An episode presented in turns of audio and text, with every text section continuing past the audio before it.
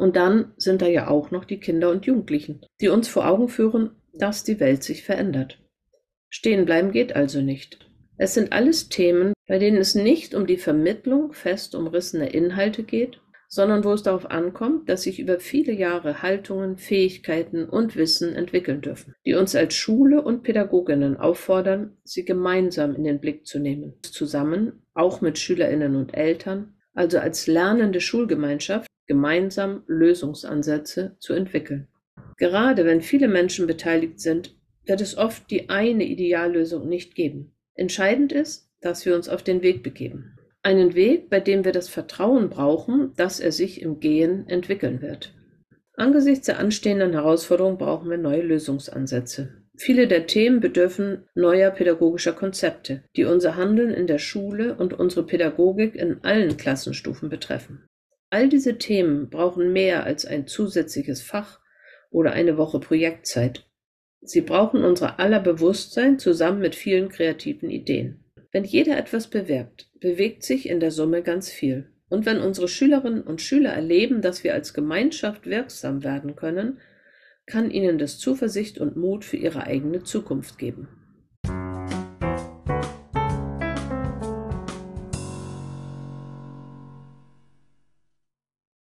Herzlich willkommen zum Waldorf Lern Podcast Gegenwart hören, Zukunft gestalten.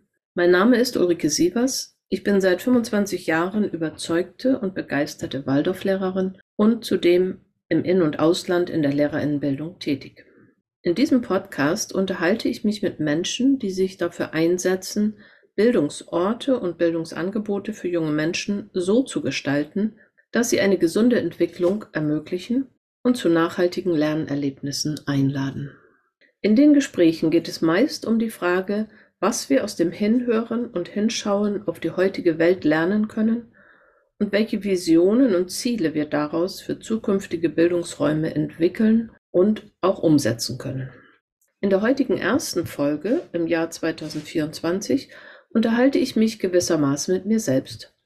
Und ich lade Sie und euch ein, mich zu begleiten und später das Zuhören vielleicht sogar zum Dialog werden zu lassen. Ich hatte kürzlich eine Unterhaltung mit einem Freund, in der er die Frage stellte, warum wir denn den Jahresanfang eigentlich im Januar feiern würden. Für ihn würde das Jahr eher im Frühling beginnen, wenn zumindest in unseren Breiten auch die Natur damit beginnt, neues Leben hervorzubringen. Das führte zu einer Unterhaltung über verschiedene Kalender und unterschiedliche Traditionen des Jahreswechsels und die Verbindung zu natürlichen Rhythmen. Durchlaufen nicht viele Samen eine Winterruhe, bevor sie dann im Frühjahr zu neuem Leben erwachten? Aber mal abgesehen von unterschiedlichen Kalendertraditionen und ihren Begründungen, ich empfinde den Winter mit seiner Dunkelheit und Kälte als eine ganz geeignete Zeit, um mich zu besinnen, Rückschau zu halten auf das vergangene Jahr, zu schauen, was ich hinter mir, was ich loslassen möchte, um dann Kräfte freizusetzen für das, was kommt. Und dann in mich und in meine Umgebung hinein zu lauschen, was gerade ist, was ich wahrnehme, welche Themen mir entgegenkommen, was mir wichtig erscheint, womit ich mich beschäftigen möchte. Dem Loslassen und der Bestandsaufnahme folgt dann der Blick nach vorne. Ich lausche in die vor mir liegende Zeit und bewege die Frage, welche Herausforderungen und Möglichkeiten da wohl auf mich warten, was mich anzieht, worauf ich zugehen werde. Es gibt ja ganz verschiedene Traditionen der Besinnung für diese Zeit zwischen Weihnachten und dem 6. Januar. Eine Tradition ist die der Rauhnächte als besondere Zeit der Meditation und Besinnung. Manche Menschen nehmen den Jahreswechsel, um Feuer zu machen, auf das vergangene Jahr zurückzuschauen.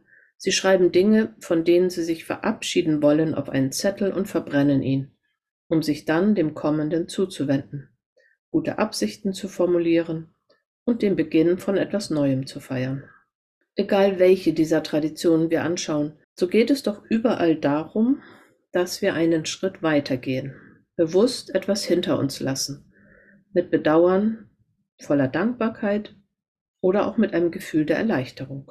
Und dass wir uns für etwas Neues öffnen, etwas, was wir vielleicht schon länger vorhatten, etwas, worauf wir uns freuen, was auf uns wartet, mit dem Gefühl der Vorfreude, voller Aufregung oder auch mit einem Gefühl der Unsicherheit und Ungewissheit. In dieser Podcast-Folge möchte ich einige meiner Gedanken und Überlegungen zum Thema Lernen, Entwicklung und Veränderung mit euch teilen. Dabei bewegt mich zum einen die Frage, wo und wie Veränderung sinnvoll, aber auch machbar ist. Zum anderen finde ich es wichtig, immer wieder zu schauen, wo wir denn die nötige Kraft und Inspiration finden, um den anstehenden Fragen und Veränderungen freudig entgegenzublicken die Herausforderungen als Chance zu ergreifen und Entwicklung nicht als lästige Pflicht oder gar Bedrohung anzusehen. Dabei bewege ich mich, entsprechend der Zielsetzung dieses Podcasts, natürlich vor allem im pädagogischen Kontext von Kindergarten, Schule, Hort und Elternhaus, auch wenn die Grenzen zum persönlichen und gesellschaftlichen nicht immer scharf zu definieren sind. So ein Loslassen und nach vorne schauen erinnert mich sehr an die Entwicklungsreise in der Theorie U von Otto Scharmer, bei der es auf dem absteigenden Ast des Us darum geht, bestehende Situationen mit allen Sinnen so genau wie möglich zu erfassen. All diese Eindrücke, inklusive der Beobachtung anderer Menschen dazu, in einem Moment der Stille in uns wirken zu lassen und dann daraus eine Vision zu entwickeln, wie es weitergehen könnte. Zu lauschen, was uns aus der Zukunft entgegenkommt und mögliche Schritte oder einen Projektentwurf zu formulieren, der dann beherzt umgesetzt wird, um so etwas Neues, Anfängliches zu gestalten. Es geht darum, ein Pilotprojekt zu visualisieren und in Angriff zu nehmen, ohne einen Anspruch auf Perfektion oder Vollständigkeit.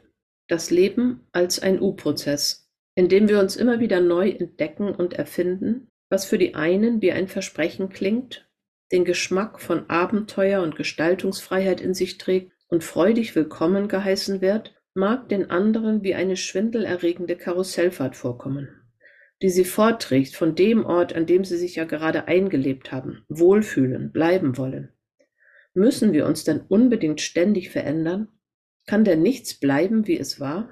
Ihr kennt sicher alle Situationen, in denen diese unterschiedlichen Positionen oder Haltungen aufeinanderprallen wo die einen sich ausgebremst fühlen, während die anderen sich über die hohe Geschwindigkeit beklagen. Aber ist es dann überhaupt möglich, das Leben anzuhalten? Körperlich gesehen können wir zwar trainieren, uns ausgewogen ernähren und gesund leben, aber eine Garantie für ein langes, krankheitsfreies Leben ist das leider nicht. Und gegen die natürlichen Alterungsprozesse, die bei der einen schneller und bei dem anderen langsamer spürbar werden, macht das auch nicht immun. Die Erde dreht sich ja offenbar auch immer weiter und angestoßen durch neue Erfindungen, Streitigkeiten, klimatische Veränderung und biologische Weiterentwicklung, verändert die Welt ihr Gesicht und was vorgestern noch passte und richtig erschien, kann morgen schon veraltet erscheinen und wesentliche Fragen unbeantwortet lassen. Und dann sind da ja auch noch die Kinder und Jugendlichen, die uns vor Augen führen, dass die Welt sich verändert. Stehen bleiben geht also nicht, schon gar nicht für Menschen, die mit anderen Menschen, vor allem Kindern und Jugendlichen, zusammenleben und arbeiten. Natürlich haben auch Tradition und Gewohnheiten ihren Sinn. Sie geben uns Sicherheit, sorgen für Verlässlichkeit und es gibt ja durchaus Altes oder Bewährtes, das sich lohnt, gepflegt zu werden. Dennoch, insgesamt betrachtet, kommen wir um Veränderung sicher nicht herum. Und gerade in der heutigen schnelllebigen Zeit mit all ihren technischen Neuerungen und sich stetig verändernden Situationen sind wir gefragt, immer wieder hinzuschauen und zu entscheiden, wo wir gut daran tun, unsere pädagogischen Traditionen den neuen Realitäten anzupassen, um so den Bedürfnissen der Kinder und Jugendlichen gerecht zu werden. Wo fangen wir also an? Ich weiß, dass nicht nur ich mir diese Frage stelle. Zusammen mit Gedanken wie sind die akuten Probleme nicht alle viel zu groß, um als einzelne Person etwas zur Veränderung beizutragen? Oder das hat sowieso keinen Zweck. Warum soll ich mich also anstrengen? In Gesprächen oder beim Lesen von Aufsätzen nehme ich wahr, dass gerade auch bei vielen jungen Menschen, Schülerinnen, Studierenden, jungen Erwachsenen, die gerade eine Familie gründen oder darüber nachdenken, dies zu tun, diese und ähnliche Gedanken präsent sind. Oft sind sie mit Gefühlen der Machtlosigkeit und des Ausgeliefertseins gekoppelt, was dann sowohl zu Wut als auch zu Frustration führen kann. Und natürlich ist die Verlockung groß, wegzuschauen und zu versuchen, einfach so weiterzumachen wie bisher. Nun ist dies kein vorrangig politischer Podcast, auch wenn natürlich, wie mich kürzlich jemand darauf hinwies, ziemlich viel von dem, was wir als Pädagoginnen und Menschen tun, doch auch politische Dimensionen und Konsequenzen hat. Im Zentrum dieser Podcast-Folge steht die Frage, wie wir aus dem, was wir in der Gegenwart sehen, hören, fühlen, erleben, Ideen und Visionen für die Gestaltung der Zukunft entwickeln können. Und während viele der klassischen Neujahrsvorsätze sich eher auf sehr persönliche Ziele und Absichten beziehen, haben wir als Pädagoginnen, Eltern, Staatsbürgerinnen doch auch eine Verantwortung dafür, die Welt, in der wir leben, mitzugestalten. Wenn nicht für uns selbst, dann doch zumindest für unsere Kinder. Es kommt darauf an, dass wir unsere pädagogischen Angebote und Schule als Bildungsort bewusst gestalten, möglichst vorausschauend und nicht erst als notgedrungene Reaktion auf das, was Kinder und Jugendliche von uns fordern. Eine kleine Anekdote veranschaulicht, was ich meine. Ich erinnere mich gut an die Zeit, in der wir in unserer Schule die Frage diskutiert haben, ob der Samstag unterrichtsfrei sein sollte. Viele Aspekte sprachen dafür. Eltern und Oberstufenschülerinnen wünschten sich, dass wir, wie andere Schulen in der Umgebung auch, das Wochenende verlängern sollten. Da gab es ganz lebenspraktische Argumente, wie zum Beispiel die zunehmende Zahl von Kindern, die aufgrund der Trennung ihrer Eltern das Wochenende bei dem anderen Elternteil verbringen sollten, und dafür war ein freier Samstag eben einfach praktischer. Oder auch die Tatsache, dass es bei vielen Vereinen üblich wurde, dass Veranstaltungen am Samstag stattfanden, da ja die staatlichen Schulen bereits einen freien Samstag eingeführt hatten. Wir haben damals in der internen Konferenz noch mit dem Einstimmigkeitsprinzip gearbeitet. Das Thema wurde wieder und wieder beraten. Es gab einige Kolleginnen, die aus pädagogischen Gründen die Sechs-Tage-Woche unbedingt beibehalten wollten. Die Entscheidung zog sich hin. Es gab Kompromissvorschläge, wie jeden zweiten Samstag frei, bis dann schlussendlich die Schülerinnen der Oberstufe nicht länger warten wollten und sich schlichtweg weigerten, Samstag zum Unterricht zu erscheinen. Ein anderes Beispiel stammt aus meiner Arbeit im Kindergartenbeirat. Die in den 90er Jahren noch üblichen Betreuungszeiten im Waldorf-Kindergarten von 8 bis 12 Uhr waren für berufstätige Eltern irgendwann nicht mehr attraktiv oder umsetzbar. Auch die Altersregelungen, dass Kinder erst mit vier Jahren in den Kindergarten kamen, passte nicht mehr zur Realität von Eltern. Da mag man es für pädagogisch noch so wünschenswert halten, dass Kinder möglichst lange zu Hause bleiben und nur wenige Stunden am Tag im Kindergarten verbringen. Die Bedürfnisse der Eltern sahen anders aus. Nicht, dass ihr mich falsch versteht. Ich finde, es spricht überhaupt nichts dagegen, verschiedene Perspektiven einzunehmen und unterschiedliche Positionen zu diskutieren. Aber es ist schwer, sich gesellschaftlichen Entwicklungen ganz entziehen zu wollen.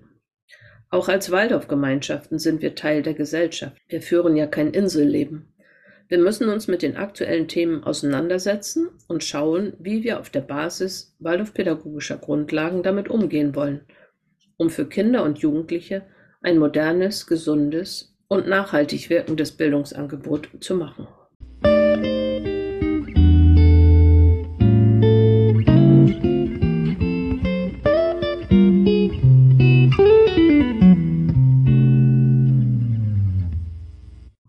Gibt es aktuell zahlreiche Themen, die uns als Menschen und als Gesellschaft beschäftigen und mit denen wir als Pädagoginnen im Kontakt mit Kindern und Jugendlichen auf die eine oder andere Art konfrontiert werden. Wenn ich schaue, welche Themen uns in der Schule, in den Konferenzen, bei Tagungen in den letzten Monaten und Jahren bewegt haben, dann tauchen da eine Reihe von dringenden Fragen auf, die unsere Aufmerksamkeit und unser Engagement erfordern. Was ich auffallend finde, ist, dass es sich in den meisten Fällen nicht um Probleme handelt, die sich durch Einzelaktionen oder im Kontext spezieller Fächer und schon gar nicht durch einfache Lösungen beantworten lassen.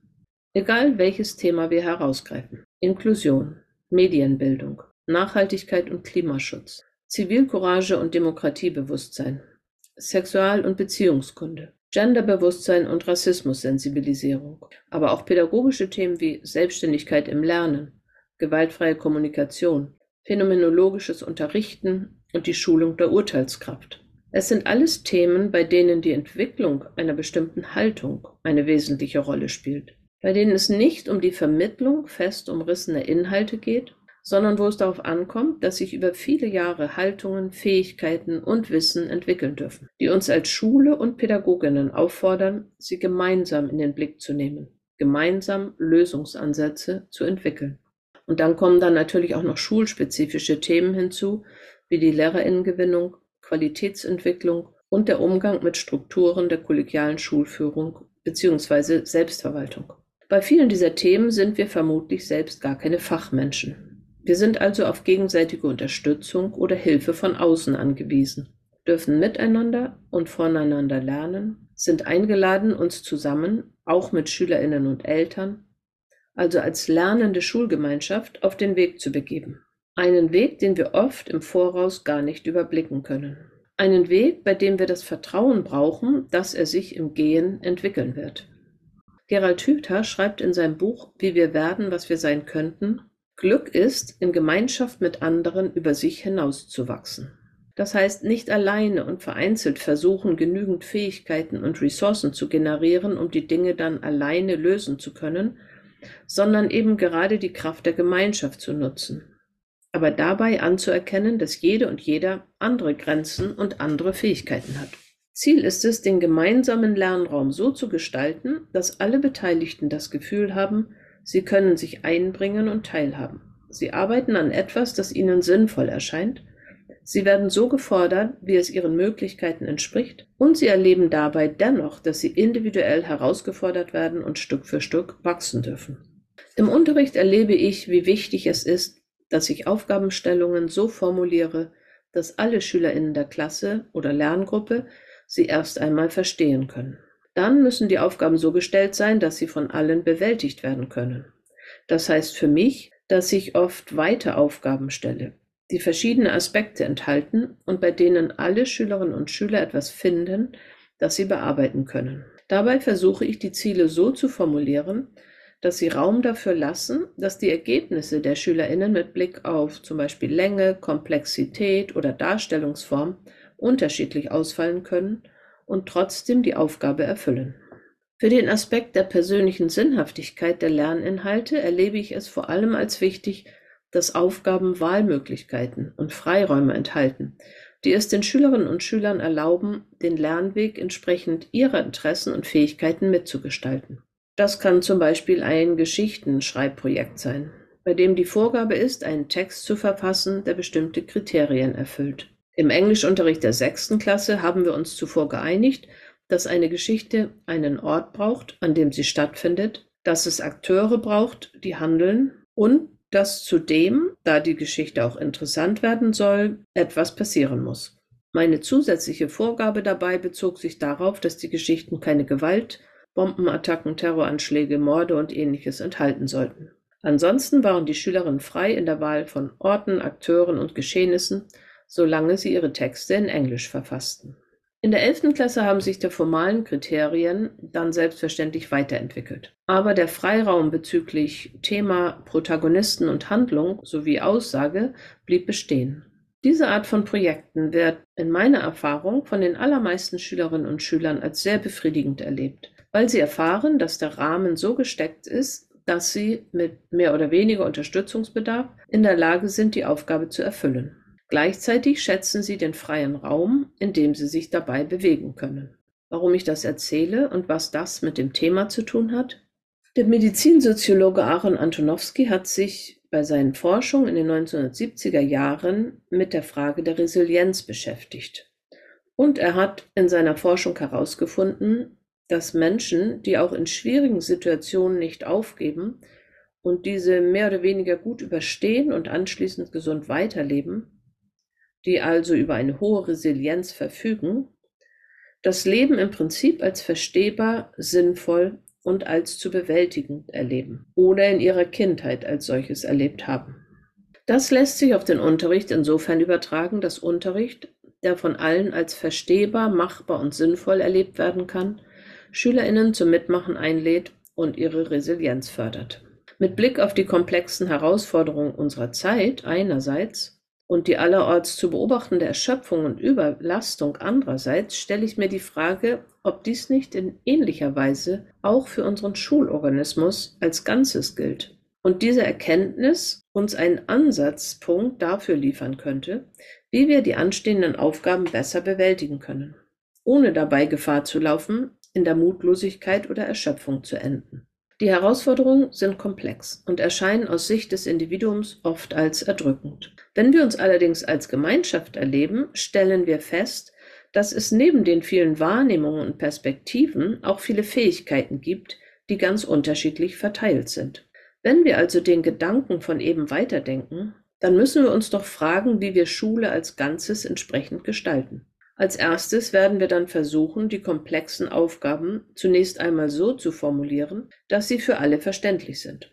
Dann könnten wir schauen, wer welche Teilaspekte in Angriff nehmen und bewältigen kann und dabei dann den einzelnen Menschen die Möglichkeit geben, dort mitzuarbeiten, wo es ihnen persönlich als sinnvoll erscheint. Das Delegationsprinzip als Teil einer dynamischen Schulführung kommt dem ja in gewisser Weise bereits entgegen, indem dort Aufgaben, die in einem Schulorganismus anfallen, verantwortlich an kleinere Gruppen übergeben werden. Entscheidend für das Gelingen ist es aus meiner Sicht, dass wir dabei immer wieder gemeinsam den Blick auf das Ganze werfen und wahrnehmen, wo wir gerade stehen, was wir geschafft haben und wie wir uns voranbewegen. Gerade bei komplexen Herausforderungen ist es wichtig, immer wieder auch die kleinen Schritte wertzuschätzen, um nicht im Anblick des vielleicht noch weit entfernten Gipfels den Mut zu verlieren und erschöpft zu kapitulieren.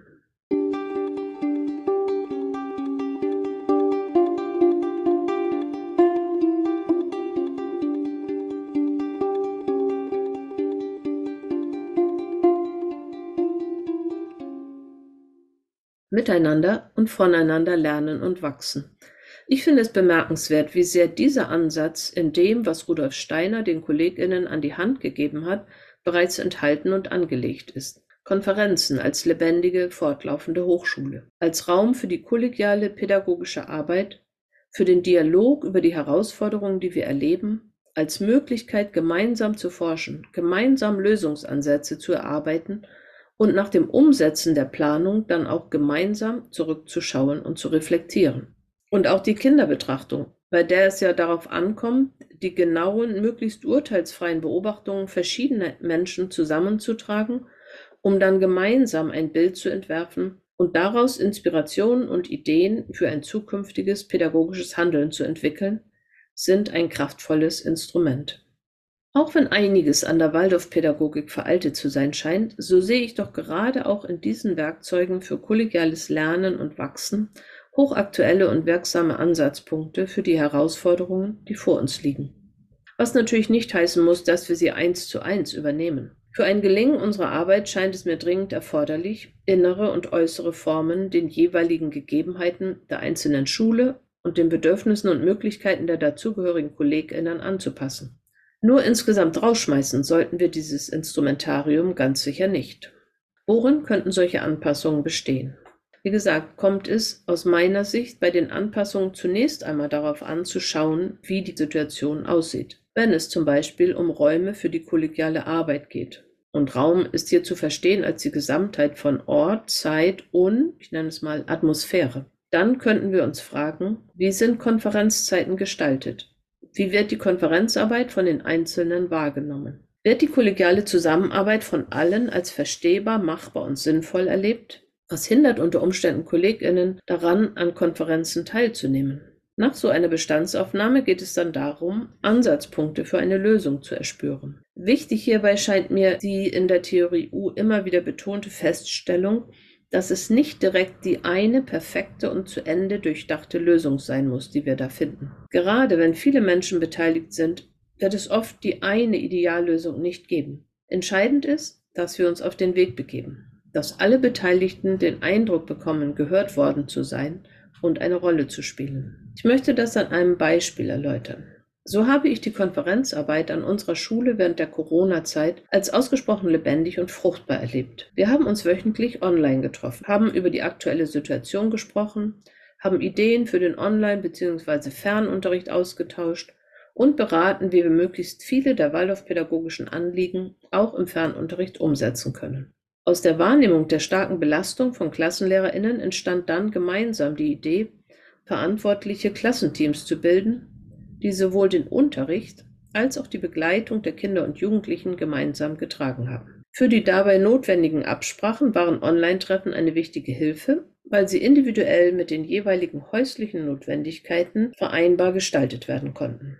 Wir haben diese Zeit auch genutzt, um immer wieder an den Grundlagen unseres pädagogischen Tuns zu arbeiten. Wir haben begonnen, an unserem Medienkonzept zu arbeiten haben uns über Nachhaltigkeit an der Schule Gedanken gemacht, was dann letztendlich in der Teilnahme am Hamburger Projekt Klimaschule gemündet ist und haben uns über Qualitätsentwicklung ausgetauscht und eine Bestandsaufnahme erstellt, als Ausgangspunkt für ein Qualitätskonzept zum Thema Personalentwicklung. Und so belastend und anstrengend diese Zeit war, so hat sie uns als Kollegium doch auch zusammengebracht und stärker gemacht. Nun plädiere ich trotz meiner zugegebenermaßen vorhandenen Affinität zum Online-Bereich ganz bestimmt nicht dafür, weiterhin die Konferenzarbeit in den digitalen Raum zu verlegen. Natürlich bin ich froh, wenn ich mit meinen Kolleginnen zusammen singen, Eurythmie machen, Kaffee trinken und pädagogisch arbeiten kann. Aber ich bin doch der Meinung, dass wir lernen durften, dass Online-Treffen und Veranstaltungen manchmal eine machbare Alternative darstellen. Und wenn es beim Arbeitstreffen, einer Arbeitsgruppe in Stuttgart, für mich als Schleswig-Holsteinerin zu zwei Tagen Bahnfahrt die Alternative einer technisch gut ausgestatteten Online-Sitzung gäbe, dann wäre das nicht nur meiner persönlichen Gesundheit zuträglich, sondern wäre vermutlich auch umwelttechnisch durchaus günstiger. Und wenn Klassenkonferenzen daran scheitern, dass Väter und Mütter unter den Kollegen sich nachmittags um ihre Kinder kümmern wollen und sie Kinderbetreuungsprobleme bekommen, wenn sie als Lehrkräfte nachmittags zu sehr eingespannt werden, dann könnte man natürlich fordern, dass sie angesichts ihrer beruflichen Aufgaben andere Prioritäten setzen müssen. Aber vielleicht könnte Frau ja auch alternative Modelle entwickeln, die zumindest in Ansätzen den heute von vielen Menschen als attraktiv bewerteten Homeoffice-Modellen nachempfunden sind. Ihr kennt vielleicht auch solche Gespräche, bei denen dann oft zwei Positionen aufeinandertreffen. Auf der einen Seite stehen diejenigen Kolleginnen, die ihre Arbeit nachmittags erledigen und bis 18 oder 19 Uhr damit fertig sein wollen und deshalb abendliche Online-Treffen ablehnen.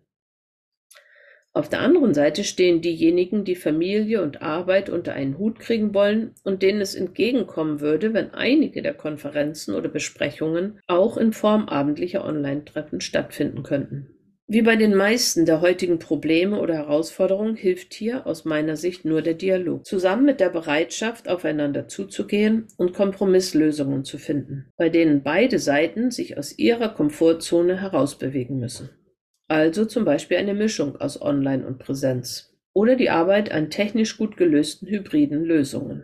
Und auch hier gilt aus meiner Erfahrung, wo ein Wille ist, ist auch ein Weg. Wo kein Wille ist, da gibt es viele Gründe. Entscheidend ist aus meiner Sicht, dass wir uns gemeinsam über die großen Ziele einig werden. Und dass es uns ein ehrlich gefühltes Anliegen ist, uns gemeinsam auf den Weg zu machen und wir auch dabei bereit sind, Liebgewonnenes loszulassen, die anderen als wertvolle Teile des Ganzen zu sehen und uns zusammen mutig der Zukunft zu stellen. Ich würde nicht seit vielen Jahren an der Eleva-Plattform und im Projekt Waldorf lernt mitarbeiten, wenn der Raum des Online-Lernens und Wachsens mir nicht am Herzen läge. Dabei ist nicht der digitale Raum als solcher mein Anliegen. Vielmehr geht es mir darum, Räume und Möglichkeiten zu schaffen, in denen Pädagoginnen und Eltern sich begegnen, sich austauschen und gemeinsam miteinander und voneinander lernen können. Ich habe selbst immer wieder erlebt, wie wichtig es ist, sich auf den Weg zu machen, in Bewegung zu bleiben, sich nicht nur persönlich, sondern auch beruflich weiterzuentwickeln. Und ich habe ebenfalls persönlich erlebt, wie effektiv bewusst gestaltete Online-Räume das transformierende Lernen von Erwachsenen einladen und fördern können.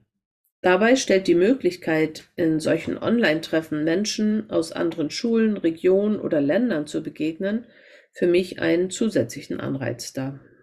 Angesichts der anstehenden Herausforderungen brauchen wir neue Lösungsansätze. Viele der Themen bedürfen neuer pädagogischer Konzepte, die unser Handeln in der Schule und unsere Pädagogik in allen Klassenstufen betreffen. Wir brauchen zum Beispiel ein Medienkonzept, das sowohl die indirekte als auch die direkte Medienbildung umfasst.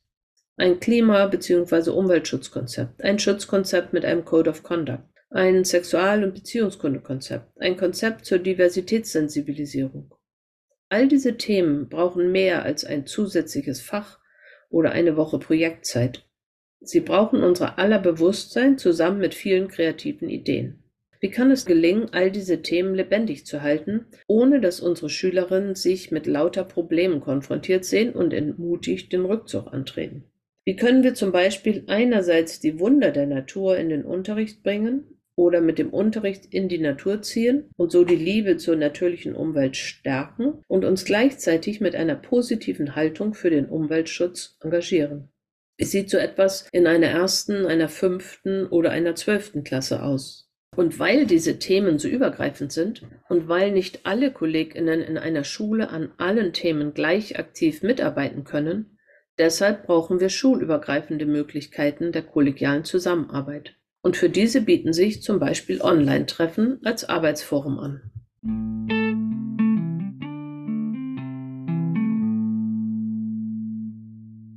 In der Corona-Zeit war die Not vieler KollegInnen so groß, dass Online-Treffen zu pädagogischen Themen eine wichtige Hilfe und oft gut besucht waren. Und es war sichtbar, dass der kollegiale, schulübergreifende Dialog als hilfreich erlebt wurde und zur pädagogischen Neugestaltung geführt hat. Mittlerweile habe ich den Eindruck, dass da auf der einen Seite die Menschen sind, die Online-Treffen aus Prinzip ablehnen und bei denen auch praktische Argumente wenig Chancen haben, gehört zu werden. Dann gibt es die vielen KollegInnen, die sich angesichts der großen, oft bedrückenden Fragen überfordert fühlen und sich in ihr Schneckenhaus zurückziehen. Und selbst wenn sie theoretisch wissen, dass ihnen ein kollegialer Austausch vermutlich guttun würde, schaffen sie es nicht oder nur selten dafür in ihrem Leben einen Platz zu schaffen. Und dann sind da die, die alles wichtig finden, überall dabei sind und dabei leicht in die Überforderung laufen. Wenn ich nicht mit meiner Schulbrille schaue, sondern mir meine zweite Brille aufsetze, dann frage ich mich mit Blick auf das nächste Jahr, was kann ich, was können Initiativen wie Eleva oder Waldorf Lern dazu beitragen, die von uns allen geforderte persönliche und professionelle Weiterentwicklung zu unterstützen und die dringenden pädagogischen Themen zu bearbeiten. Was genau brauchen Lehrerinnen und Lehrer? Was brauchen Eltern? Was braucht ihr, liebe Zuhörerinnen? Welche Online-Angebote würden euch helfen? Was bräuchtet ihr über das Bestehende hinaus? Welche Themen bewegen euch? Wozu würdet ihr euch mehr Beiträge und Angebote wünschen? Denn es ist ja das eine, Angebote zu produzieren und etwas anderes, die Menschen damit zu erreichen und ihre Bedürfnisse zu treffen. Und manchmal ist es ganz schön einsam so hinter dem Mikrofon, vor allem da ich den Dialog so sehr schätze und immer wieder erlebe, wie viel Kraft aus dem kollegialen zwischenmenschlichen Gespräch erwächst. Und deshalb möchte ich euch an dieser Stelle direkt ansprechen und euch um eure Mitarbeit bitten. Schenkt mir die wenigen Minuten, die es braucht, um eine Mail an waldorflernt.web.de zu schicken und in wenigen Stichpunkten Antworten auf die obigen Fragen, Feedback zur bisherigen Arbeit von Waldorf Lernt und Eleva oder auch Anregungen für zukünftiges zu skizzieren. Und natürlich freue ich mich auch jederzeit über Vorschläge zu Podcast-Themen oder gar über Angebote selber mit einem euch am Herzen liegenden Thema Teil einer Folge zu sein.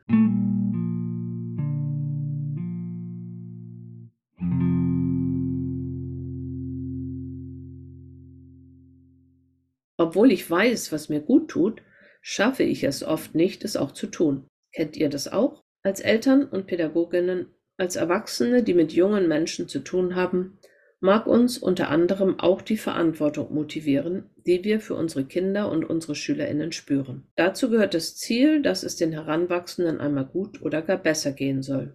Dieser alte Wunsch von Eltern für ihre Kinder, du sollst es mal besser haben als wir, können wir heute mit einem nachhaltigen Bewusstsein nicht mehr vorrangig auf die wirtschaftliche Situation beziehen. Denn es geht um weitaus mehr. Um Freiheit, um eine vielfältige, gesunde Umwelt, um ein nachhaltiges und lebenswertes Leben für alle Menschen innerhalb einer Gemeinschaft, einer Gemeinde, eines Landes, letztendlich der ganzen Welt, um gesundheitsförderliche Bildungsangebote und Arbeitsplätze und ein respektvolles Miteinander mit den Menschen, mit denen wir zusammen leben, lernen und arbeiten.